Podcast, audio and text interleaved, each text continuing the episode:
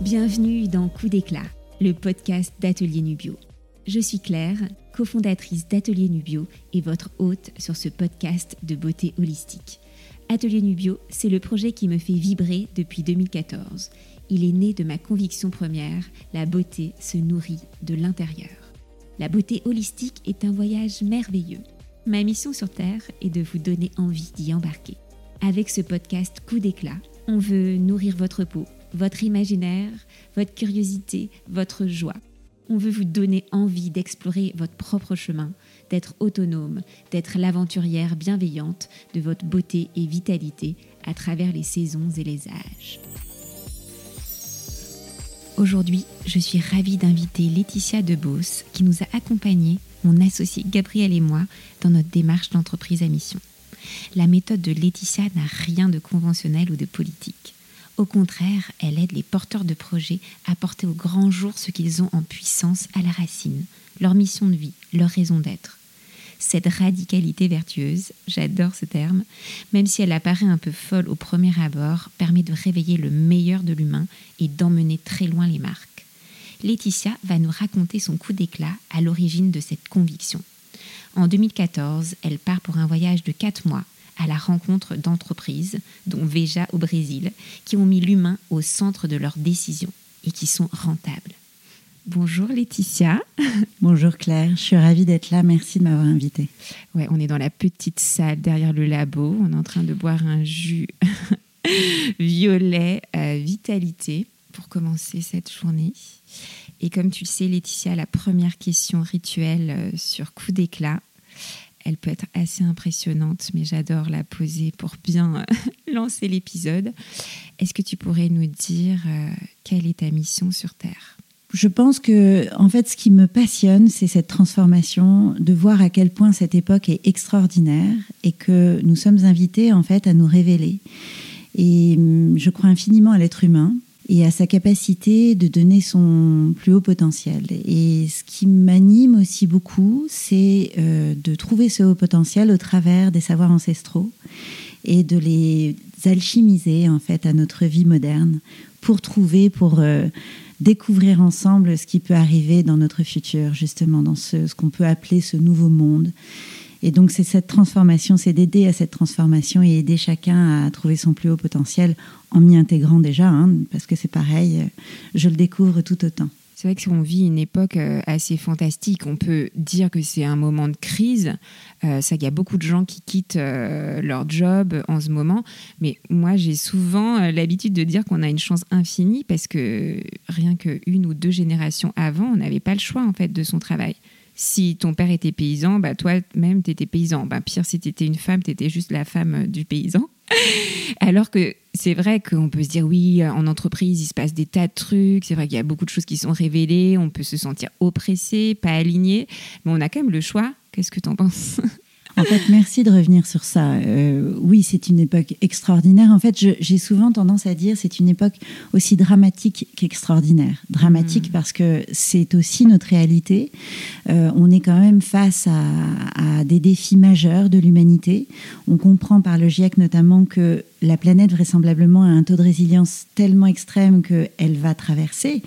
Il ne s'agit pas en fait de guérir ou plutôt de, de sauver la planète, mais c'est bien de vraiment sauver l'humanité.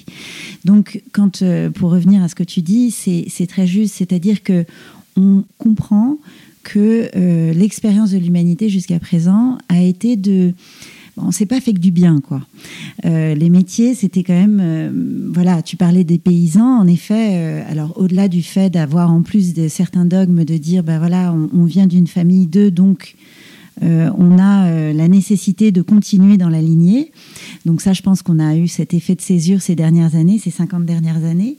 Mais c'est vrai qu'on se rend compte aussi que certains métiers ont été délaissés, ont été malmenés, alors que ce sont des métiers majeurs pour notre humanité. Ce sont des métiers très nobles qui ont été complètement euh, bafoués, euh, jugés. Euh, donc tu parlais des, des paysans que j'aime infiniment notamment, et qui eux sont en fait nos gardiens de la terre. Et on pourrait dire la même chose pour nos pêcheurs, on pourrait dire la même chose sur nos artisans, etc. ça parce que tu sais que je suis pêcheur paysan. c'est vrai que toi, tu as, bah, au travers du travail qu'on a fait, j'ai pu, j'ai pu découvrir que, en fait, toute ton, bah, ta lignée, en réalité, était vraiment liée à ça. Mais on se rend compte euh, on se rend compte que nous, citadins, dès que je m'adresse à un client, quel qu'il soit, je me rends compte qu'en fait, on a cette, tous plus ou moins cette lignée-là, mais qu'on l'a oubliée ou qu'on l'a mis. Parce que là, on a le choix. Le choix, ça peut être dramatique aussi. Alors, euh, en fait, le choix, euh, et donc on va revenir sur le côté extraordinaire de notre époque, en réalité, notre époque ne nous donne plus le choix que de comprendre que nous faisons partie de la nature. Euh, j'ai découvert étonnamment récemment que typiquement euh, dans les langues autochtones, le mot nature n'existait pas. Parce qu'en réalité, l'être humain, c'est la nature. Donc, pour revenir au choix, justement, c'est que nous ne pouvons plus avoir le choix. On n'a pas le choix que d'être relié à la nature. Que même si on fait une basket, eh bien, nous sommes paysans. Euh, c'est de repenser nos métiers, même si ce sont des métiers que l'on peut imaginer complètement décorrélés euh, de la nature, décorrélés euh, donc de ces métiers dits d'artisans, d'artisanat, de, compagnons, de compagnonnage. Eh bien, ces métiers-là, en réalité, ils font partie, ils sont partie prenante et nous devons les réintégrer dans nos vies où que l'on soit dans le monde. Donc en fait, j'aurais tendance à dire le choix, il est assez mesurer maintenant, c'est plus avoir le choix que de se dire maintenant la nature doit rentrer dans nos, bah, dans nos critères, quoi qu'il arrive. Et donc, si on ne veut pas, euh, pour des raisons, euh, il n'y a, pas de problème de ne pas vouloir forcément être paysan, de ne pas vouloir. Euh, c'est chacun doit avoir sa place, mais dans la conscience dans laquelle on, est, en fait. Hmm. Bah, c'est vrai que sur le milieu paysan, que je connais assez bien, c'était à la génération de mon grand-père où il y avait en fait trop de frères pour la terre, comme c'était mécanisé. Et là, l'aîné reprenait s'il le souhaitait, la terre, enfin la ferme, mais les autres devaient trouver autre chose. Donc c'est là qu'il y a eu cet exode rural qu'on apprend dans les manuels de géographie. Et il y a certains frères, en effet, qui sont allés travailler euh, en Essonne, et d'autres qui ne se sont pas adaptés, qui sont revenus. Donc euh, là, c'était un non-choix de devoir partir et certains qui se sont en effet bien adaptés et d'autres. Donc en fait, euh, l'histoire du travail dit beaucoup en fait sur l'histoire aussi des, des, familles, euh, voilà, et on est les héritiers de ça.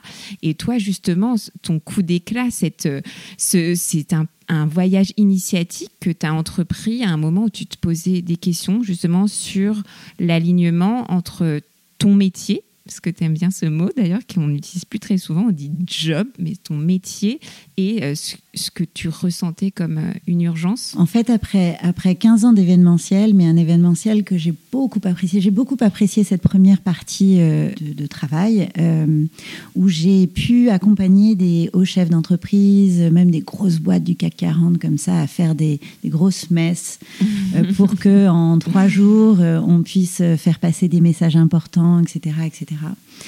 Et, du coup, tout cet apprentissage, parce que pour moi, ça a été 15 ans d'apprentissage, où j'ai compris à quel point euh, ben, on était à un moment, c'était dans les années euh, oui, 2012-2013, où il y avait le début de grands burn-out, les gens allaient de moins en moins bien, euh, et que je me rendais compte qu'en fait, ça faisait dix ans que tous les deux ans, trois ans, en fait, on racontait la même chose et qu'on avait de moins en moins de, de plus en plus de mal plutôt à embarquer les gens, étaient de moins en moins bien, et que du coup, toute cette, euh, cette observation-là me faisait me poser beaucoup, beaucoup de questions. Notamment, on venait de passer euh, donc euh, euh, la, crise de 98, je te dis n'importe quoi, de 2008, rien à voir, où vraiment on a eu, ça a été quand même une bulle comme ça financière qui s'est qui s'est mis en place, et, c'est vrai que les entreprises ont, ont, été à mal, mais du coup ça ça a fait un effet de bascule sur le salarié qui allait de plus en plus mal. Moi, il faut que je te dise, parallèlement à ça, ce qui a fait que les cinq dernières années euh, de ce premier job, justement, dont tu parles, eh bien, il y a eu un petit effet de bascule là pour moi, c'est que parallèlement à ça, j'ai eu une éducation qui était beaucoup plus sur l'humain, sur l'énergétique, puisque j'ai des parents qui étaient entrepreneurs, le sont toujours, soit dit en passant, mais sont entrepreneurs d'âme et sont devenus thérapeutes. Mon père était courtier en monnaie, donc euh, tu vois, on est vraiment dans le capitalisme euh, fort. Et ma mère euh, était donc décoratrice d'intérieur. Mais avec ce twist, euh, puisqu'elle est, elle est devenue maître feng shui, enfin bon voilà. Et donc ils ont eu leur propre cheminement, donc ça, ça a été ma, mon éducation, leur propre cheminement de vie sur l'énergétique. Et donc depuis toute petite, je vois euh, ce monde parallèle euh, de, du bien-être, du mieux-être, dirons-nous, sur ce potentiel humain, tant sur la santé mentale que physique. Et je voyais à quel point ça faisait des merveilles, en fait, euh, tant sur mon père déjà, dans sa boîte, ne serait-ce que ça, mais aussi sur euh, le fait qu'il soit devenu thérapeute, où je me suis rendu compte qu'en fait, ça faisait du bien à plein, plein, plein de gens. Et qu'on n'était pas forcé non plus d'être baba cool, et je ne dis pas ça contre les baba cool, ça n'a rien à voir, mais qu'on n'était pas non plus, c'était aussi dans toutes nos vies que c'était très efficace dans toutes les vies. En fait, c'était transverse à nos vies. Et donc, à un moment donné, lorsque j'ai vu en 2013, 2000, oui, 2012-2013, ce mal-être ambiant dans l'entreprise et dans le métier dans lequel j'étais, je voyais énormément de gens tomber de, détresse. Et là, je me suis dit, mais et si j'intégrais euh, ce que j'ai appris depuis que je suis toute petite euh, dans ces événements? Comme je fais vivre des expériences, eh bien, euh, sans le dire de manière ésotérique, c'est pas le sujet, c'est comment justement je vais amener autre chose. Ce que j'ai fait pendant les cinq dernières années en fait de ce métier, et là, j'ai vu miracle sur miracle, euh, c'est-à-dire des choses qui se sont mises en place euh, de petite échelle à très grande échelle. Ah, je me suis dit, c'est intéressant, là, il y, a quelque chose qui peut vraiment se mettre en place. Et du coup, en 2014, j'ai voulu changer de métier, justement, et, et, au lieu de reprendre mes études, euh, donc je devais avoir ouais, 35 ans, un truc comme ça, au lieu de reprendre mes études, je me suis dit, non, mais je vais apprendre, en fait, et notamment de, mes potes, puisque j'avais, j'ai toujours deux amis qui ont la marque Veja, les deux cofondateurs de Veja, qui eux me parlaient depuis plusieurs années de leur euh, voyage euh, voilà, en Amazonie et autres. Et ça me faisait très très envie. Et du coup, je me suis dit, bon, bah voilà, j'ai envie de savoir ce que c'est qu'une qu'une entreprise euh, dite éco-responsable. J'avais bien compris déjà que l'humain jouait un rôle majeur dans l'entreprise et qu'on n'avait pas vraiment compris l'importance de l'impact humain dans l'entreprise mais j'avais envie d'en savoir plus en fait. Qu'est-ce que ça voulait dire? Et donc du coup, me voilà leur demander euh, d'aller voir leur projet, de comprendre comment ça se passait. Ils me disent, écoute Laetitia, ça fait dix ans qu'on fait ça, personne nous a demandé ça. Euh, en revanche, on n'a pas le temps du tout, euh, mais c'est vrai qu'on trouve ça tellement étonnant, on accepte, il n'y a pas de souci, mais on n'a pas le temps. Donc on te donne les contacts et puis t'iras voir. Donc me voilà partie donc au Brésil où là, euh, là, je me suis dit, oui, mais alors tu pars quatre mois, mais tu sais pas combien de temps ça va. Tu avais démissionné avant de. Alors, j'étais freelance. Ah ouais. Donc, j'avais quand même eu l'étape intermédiaire où j'avais ce sentiment de. Ouais, j'étais un petit peu entrepreneuse dans l'âme, même si ça reste du freelance. J'étais beaucoup free fixe, ce genre de choses. Mais. Mm. Donc, du coup, je me suis dit, ben, je risque pas grand-chose. Je, je fais une parenthèse sur ma vie actuelle et je vais apprendre, je vais me nourrir d'autres choses. Et j'avais très envie de voyager Donc tout ça était pas mal, c'était un joyeux combo qui me permettait justement d'aller explorer le champ des possibles sans trop savoir ce que j'allais y trouver. Et donc du coup, me voilà demander ça donc au garçon qui me qui accepte, euh, avec la grande chance que l'un des deux venait d'arriver euh, à São Paulo pour pouvoir monter la marque Veja qui va devenir Verge au Brésil, puisque Veja n'existait pas étonnamment au Brésil, alors que c'est une marque franco-brésilienne, mais ça n'existait pas. Il produisait au Brésil, mais il ne euh, distribuait pas au Brésil. Donc, il passait deux, trois ans là-bas. Donc, ça, c'était génial. Donc, j'arrivais quand même avec quelqu'un euh, là-bas. Je te raconte tout ça parce que tu vas comprendre, parce que je suis allée assez loin en fait dans, l'histoire, étonnamment. Et donc, du coup, suite à ça, je me suis dit, mais pourquoi m'arrêter à Veja? Pourquoi je m'intéresserais pas à d'autres entreprises, d'autres secteurs, pour voir si ce que je vais découvrir, en fait, a des points communs euh, si en fin de compte, on peut faire sortir quelque chose de ce voyage pour la suite? Donc me voilà euh, faire la même chose, du moins à sélectionner des projets dans l'hôtellerie, dans le service, dans plein, plein, plein d'autres secteurs, avec trois critères qui, somme toute, sont de base. Donc me voilà, euh, voilà, sélectionner des projets divers et variés. Et là, en effet, au bout de quatre mois, ben, un monde s'est ouvert à moi. Déjà, euh, toute cette éducation depuis que je suis toute petite, et rentrer complètement euh, dans le monde du travail, dans le monde de l'entreprise, en me disant en réalité, ben, ceux qui ont vraiment changé le monde, ceux qui ont eu un impact fort euh, dans, dans l'histoire de l'humanité, en fait, étaient des grands spirituels, étaient des gens sans dogme, mais qui avaient, euh, qui s'étaient éveillés qui s'était vraiment, voilà, qui avait conscientialisé certaines choses. donc ça déjà, ça a été une prise de conscience pour moi. Et la deuxième chose, ça a été évidemment le projet Veja, qui a été très clairement une énorme claque.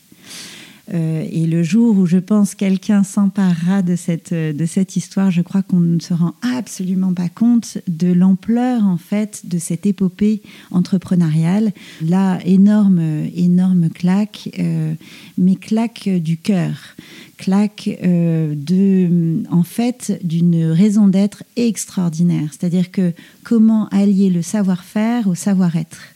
Euh, de notre conscience d'être humain, de euh, se dire qu'on est tous reliés, euh, de toutes ces notions que tu apprends dans la spiritualité. En réalité, je le voyais concrètement dans une basket que je trouvais super cool et tendance. Je le voyais concrètement dans l'entreprise. Ce qui a été le cas aussi dans l'hôtellerie, puisque j'avais vu un hôtel aussi qui était assez extraordinaire aussi. Voilà. Et en fait, ça a été cette prise de conscience globale qui m'a été offerte lors de ce voyage et qui m'a permis justement de basculer sur un autre regard.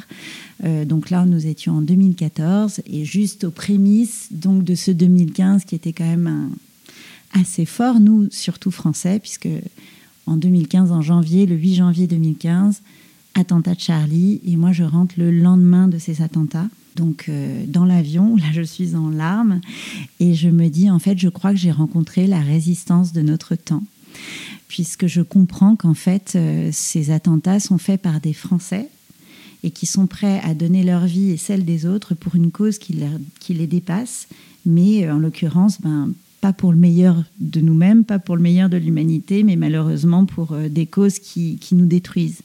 Et là, je me dis, en fin de compte, je viens de rencontrer depuis quatre mois que des gens qui donnent ce supplément d'âme, cette, cette cause qui nous dépasse totalement, mais pour nous reconstruire et non pas nous détruire.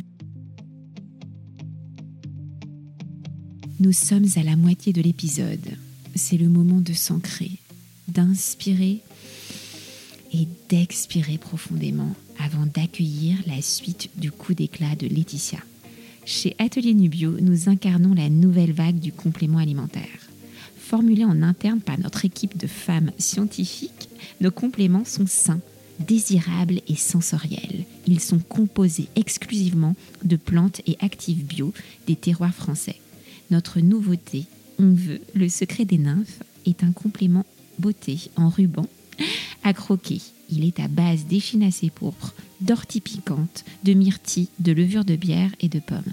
Il embellit la peau, les cheveux et les ongles. Il est tout à fait exquis et je ne m'en passe plus d'ailleurs. Il est idéal pour un coup d'éclat au naturel. Donc là, tu collectes beaucoup de choses, tu rencontres des gens, tu as des prises de conscience pendant ce voyage euh, coup d'éclat initiatique euh, États-Unis aussi. Alors, Brésil et États-Unis. Bah, je suis allée voir Patagonia aussi. Oui, tout à fait. Ah oui, tu es allée voir Patagonia, super. Mm. Donc, tu rentres en France au lendemain euh, des attentats euh, de Charlie Hebdo. Et qu'est-ce qui se passe? Euh, Tu as genre un contre-coup Alors, déjà, tu te sens élevé, tu écris sur une feuille ta mission sur Terre. Comment, non, non, non. Comment tu es devenu corporate yogini? c'est, Alors, déjà, le terme est toujours un peu particulier. c'est juste dire qu'il a, qu'il a vraiment. Enfin, il y a plusieurs facettes et que, et que rien n'est. que tout est lié. C'est pour ça que souvent c'est un petit gimmick rigolo, euh, corporate yogini. Euh, pour en C'est très important de rire. Oui, c'est même nécessaire. Il n'y avait pas d'ambition. Déjà, quand je suis rentrée, j'avais eu. Ben, je, me suis dit qu'en fait, c'était c'était euh, quelque chose qui, qui, nous était proposé. Et pendant quatre mois, j'ai beaucoup écrit.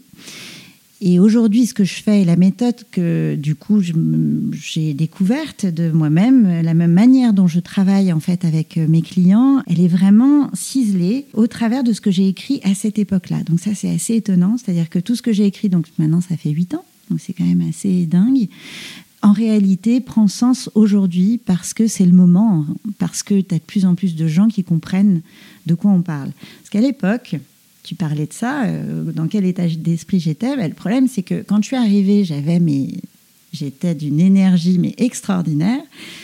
je parlais, bah, je voulais partager évidemment de ces découvertes extraordinaires, mais inutile de te dire que les gens me regardaient avec des yeux de hibou en me disant mais de quoi elle me parle?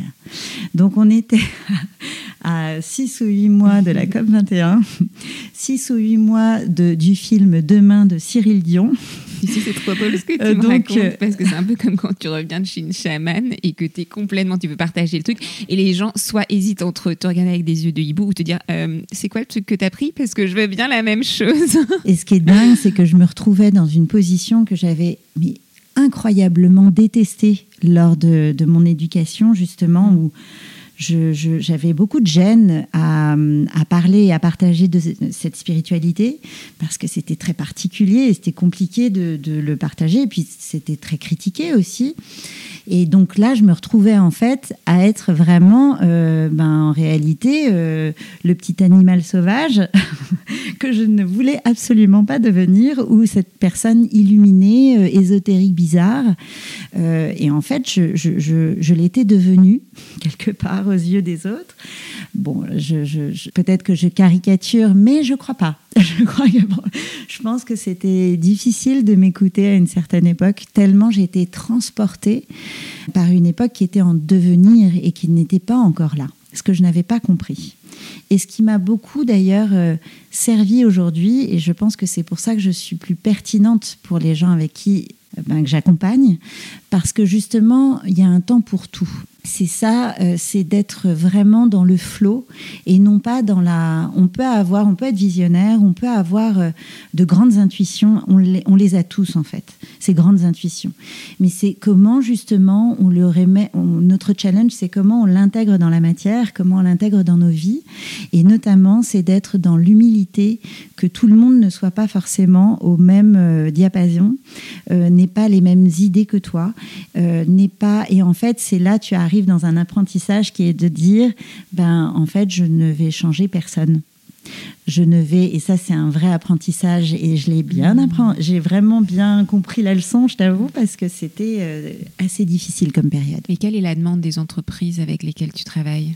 Alors aujourd'hui euh, il y a eu une accélération avec le Covid très clairement euh, aujourd'hui en fait souvent les gens sont un peu en tout cas ceux qui viennent à moi ce sont des gens qui ont envie d'être dans l'éthique mais qui n'ont pas envie de faire du greenwashing donc, ils ont vraiment ce souci, ils sont très soucieux en réalité de euh, euh, d'être dans cette cohérence, dans cette vérité. Qu'est-ce que ça veut dire? Jusqu'où on va? Parce que nous, on ne peut pas être parfait. Eh ben justement, c'est ça l'éthique. Mmh. C'est d'accepter notre imperfection, d'accepter que nous sommes en chemin. Et c'est pour ça que je parle beaucoup de spiritualité, parce que ce sont que des mots et que une manière d'appréhender les sujets. C'est un mindset, en fait. C'est de se dire, de, vraiment de changer la manière dont on a été éduqué. On nous a jamais appris à être perfectible. Mmh. Jamais. À jamais accepter notre vulnérabilité. Alors que c'est notre force. Parce qu'on est sans arrêt, et ça, c'est le cas de tout le monde. Personne n'a la baguette magique pour savoir comment on va se dépêtrer de cette situation personne. Parce que cette époque, elle n'est pas là en train de nous dire, vous allez avoir justement euh, euh, l'homme providentiel ou la femme providentielle qui va vous donner toutes euh, les réponses. Non, on vous propose en réalité d'expérimenter pour trouver ensemble, tous ensemble, ces réponses et ces solutions. Et donc c'est ça le gros, gros challenge. Donc généralement, les entreprises, euh, pour répondre à ta question, c'est vraiment comment on fait pour faire une stratégie qui soit vraiment éthique, sans faire de greenwashing sans me prendre les pieds dans le tapis sur euh, ben, je vais. Euh, euh, je vais donner une ambition incroyable à mon entreprise alors je sais que je n'y suis pas du tout. Mhm. Comment on se dépêtre avec tout ça? Qu'est-ce qui fait que euh, moi je peux prendre tel sujet plutôt que d'autres, etc., etc. Parce que ce qui m'avait marqué, ce que nous on s'est fait accompagner par Laetitia, Gabriel et moi, ce qui m'avait vraiment marqué au début, c'était cette idée de radicalité vertueuse, qu'il ne fallait pas avoir peur d'aller vraiment jusqu'au bout, même si on se dit non mais là euh, on va le perdre tout le semblant en effet de euh, pragmatisme, rentabilité et que tu nous as vraiment euh, donné confiance sur le fait que justement, c'est quand on sera allé vraiment au bout de nos convictions et de ce qui faisait vraiment sens pour nous deux à titre humain, personnel, que c'est là que les choses vont se dérouler et que tout le monde va venir avec nous. Il y a un faire venir. Ça, ça fait partie de ta philosophie, cette radicalité vertueuse. Alors, le, terme, et c'est vrai, fait assez peur, alors qu'en réalité, je le prends d'une manière étymologique. En fait, euh, radicalité, c'est euh, radis, le, terme est étymologique, radis, euh, c'est en fait prendre le problème à sa racine et de ne pas avoir peur de prendre le problème à sa racine. Et que même si on est en chemin pour le résoudre, malgré tout, à un moment donné, euh, bon ben, euh, ce qu'on ingère, l'aliment, c'est de la santé. Mmh. C'est de la santé. Et on a souvent envie de se dire, mais non, c'est peut-être du bien-être, euh, c'est du mieux-être du moins, mais c'est pas de l'ordre de la médecine. Si, Hippocrate nous le disait déjà. Mais la santé, c'est plein de choses. C'est aussi la santé mentale, c'est le plaisir. Exactement. Ce qui est un peu, tu sais, on a souvent eu ces discussions sur euh, les trucs de santé. C'est que pour nous, euh, la nourriture, c'est avant tout le plaisir et c'est quelque chose qu'on a voulu toujours diffuser euh, dans notre marque. Et c'est vrai qu'on oppose santé et plaisir souvent. Alors. voilà, le terme santé fait peur, par exemple. Et donc c'est d'où ces radicalités-là où euh, bah, on est en train de, pareil, de redécouvrir cette, certaines définitions de certains mots, de se dire mais qu'est-ce qu'on met derrière ce mot en réalité? Moi, je suis assez passionnée, et c'est ce que j'ai compris de ce voyage notamment, de trouver notre autonomie en fait, on a besoin de beaucoup moins d'intermédiaires qu'on ne le pense. Que notre lifestyle peut vraiment résoudre énormément de mots MAUX de notre époque. Euh, en effet, si on imagine, et on parle notamment de votre, de votre euh, secteur à vous, si on, on, imagine que la cosmétique soit au service de cette santé du plaisir notamment, hein, pas forcément que physique, bien sûr, comme tu le dis très bien, euh, de tous ces corps, mental, émotionnel, etc., mais aussi quand on parle de physique, ce qui est intéressant de se dire, c'est que si tu parles de physique, tu parles de pêche, tu parles d'agriculture, donc tu parles de terre, donc tu parles en fait de, la mer, de, la pollution. Donc euh, en fait, c'est de prendre ce sujet-là de manière très holistique, de manière très globale, pour comprendre à quel point notre impact, il est dans tous les sens et dans tous les secteurs d'activité. Et euh, comme tu sais, on a deux questions rituelles pour terminer euh, cet épisode de coup d'éclat. Est-ce qu'il y a une plante qui t'a guidé tout au long de ton parcours, que tu as vu, revu, soit une plante que tu aimes et qui, euh, que tu aimes collectionner ou manger ou sentir ou toucher, ou une au contraire qui te dégoûte mais qui t'apprend aussi des choses sur toi? Alors en fait, moi, il y en a beaucoup et elles changent au fur et à mesure de, de, de ma vie. Euh, parce qu'en fait, j'ai été même initiée grâce à Gaël Ford de Subtile Alchimie euh, par la spagyrie et euh, beaucoup justement de, de, alors guérison par les plantes et de soutien par les plantes.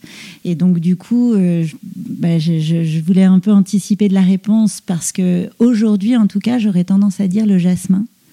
C'est celui qui m'a un peu plus traversé durant toutes ces années.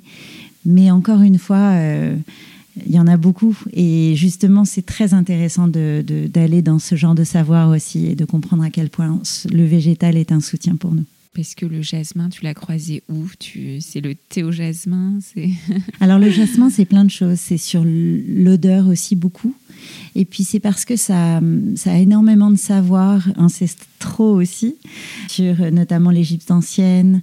Euh, on ne l'utilisait pas simplement pour soutenir, mais aussi pour euh, ben, tout ce qui était dans des phases, des passages de la vie et comme de la mort. Le jasmin est vraiment un soutien, un purificateur en fait, en règle générale dans la vie et dans le passage de la mort. Désolée d'en parler, mais c'est vrai. Tu as une pratique avec le jasmin, toi, au quotidien Non, pas particulièrement. J'en ai beaucoup mis dans tous les appartements qui m'ont, et maintenant maisons qui m'ont euh, accompagné. Mais encore une fois, je, le choisis presque par... Euh, pour, euh, pour te répondre, mais, mais c'est vrai qu'il y en a beaucoup. La rose aussi est, une, est une fleur qui est, qui est hyper importante, même une plante, puisqu'elle elle, s'ingère pour certaines, enfin, etc. Donc, il y a, non, non, il y en a plein. Super. Et souvent, quand on te voit arriver, tu es toujours très rayonnante. Et est-ce que tu ah, pourrais nous partager une pratique coup d'éclat, justement quand tu as envie juste de donner un coup d'éclat au naturel, de donner ton meilleur potentiel? C'est ça ta formulation? Euh, je, crois qu'il faut respirer. Il euh, faut apprendre à respirer. C'est réapprendre à respirer. Je crois que c'est le, le, Il y a deux choses en fait. Non, en fait, je vais t'en donner deux. Non, mais c'est des petits devoirs à la maison. Tout on va faire la pratique de Laetitia pour Oula, non. C'est là encore. Je viens de lire Wim Hof, euh, qui est un, un, homme qui en fait prône deux choses et qui donc du coup euh, va aller dans le sens de la respiration puisque c'est la respiration et l'eau froide. Donc euh, voilà, j'aurais tendance à dire euh, faites les deux combos et, euh, et lisez-le parce qu'il est assez incroyable ce type, complètement improbable. Et j'aime cette idée que, encore une fois, par nos chemins de vie et nos, propres prises de conscience, eh bien, on, on converge sur une spiritualité globale, mais on n'est pas obligé d'arriver sur cette, on n'est pas obligé de partir de la spiritualité, on s'en moque en réalité. Mais cet homme-là, justement, a une épopée de vie assez rigolote. Donc voilà, moi je pense que c'est le froid, en tout cas l'eau froide et la respiration, surtout respirer. Et tu as une pratique de respiration à nous partager? Alors, je, comme tu sais, je suis yogi. oui, c'est pour ça que je te demande. je suis yogi de professeur de Kundalini. Euh, et dans le Kundalini, en fait, tu as plusieurs, euh, plusieurs outils, et notamment le pranayama. Mm. Et, euh, et c'est vrai que plus tu utilises, alors il y en a plein, hein, mais, plus tu utilises le pranayama. Alors, je vais plutôt te donner la, pratique la plus simple au monde, qui est très efficace quand tu as une petite crise d'angoisse ou, que sais-je. Tu inspires euh, cinq temps, très longuement, tu inspires. Tu serres ce qu'on appelle Mula Bandha, anus périnée nombril. Tu, tu, tu gardes ta respiration poumon plein. Tu restes cinq temps. Ensuite, tu expires 5 temps.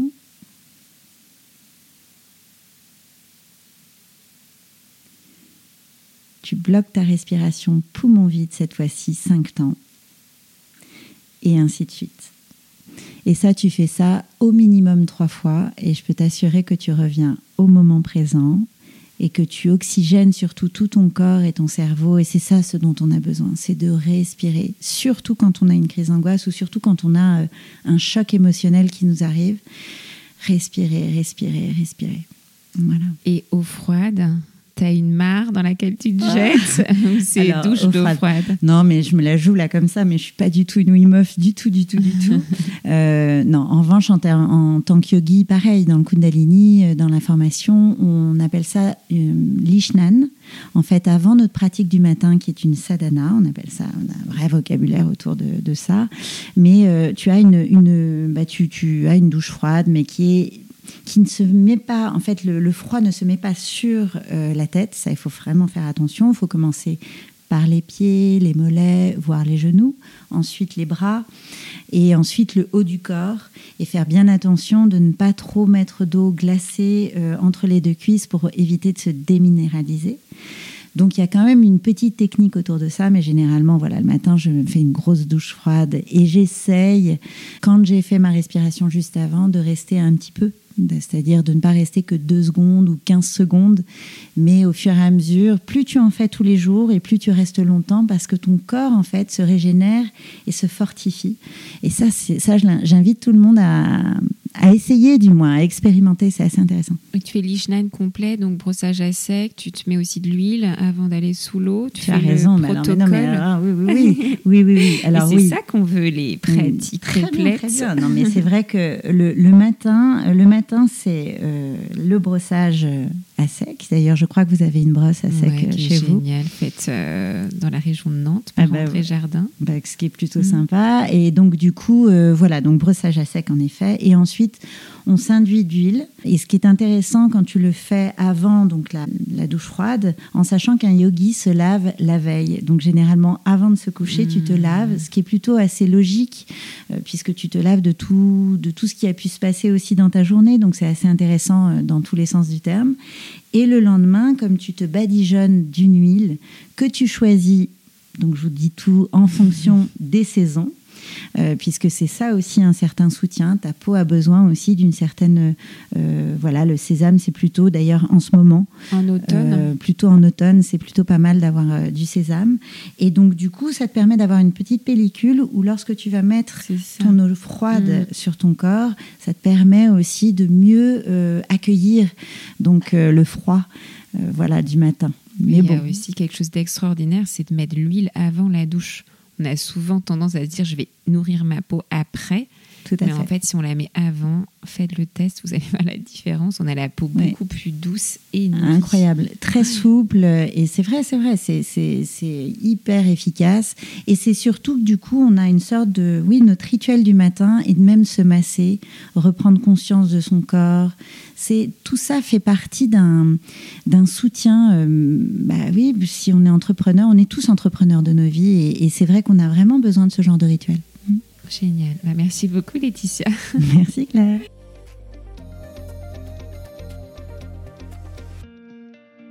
J'espère que cet épisode avec Laetitia vous a plu et qu'il vous a convaincu que les marques peuvent rendre le monde plus beau. Mon podcast Coup d'éclat bénéficie de vos notes et commentaires. Partagez-moi votre commentaire sur Apple Podcast et je vous offre mon livre Mes routines du matin envoyez-moi simplement la capture d'écran de votre commentaire par email à claire@atelierNubio.fr. Bonus, soufflez-moi des mots doux et des noms d'invités en même temps. J'ai hâte de vous lire.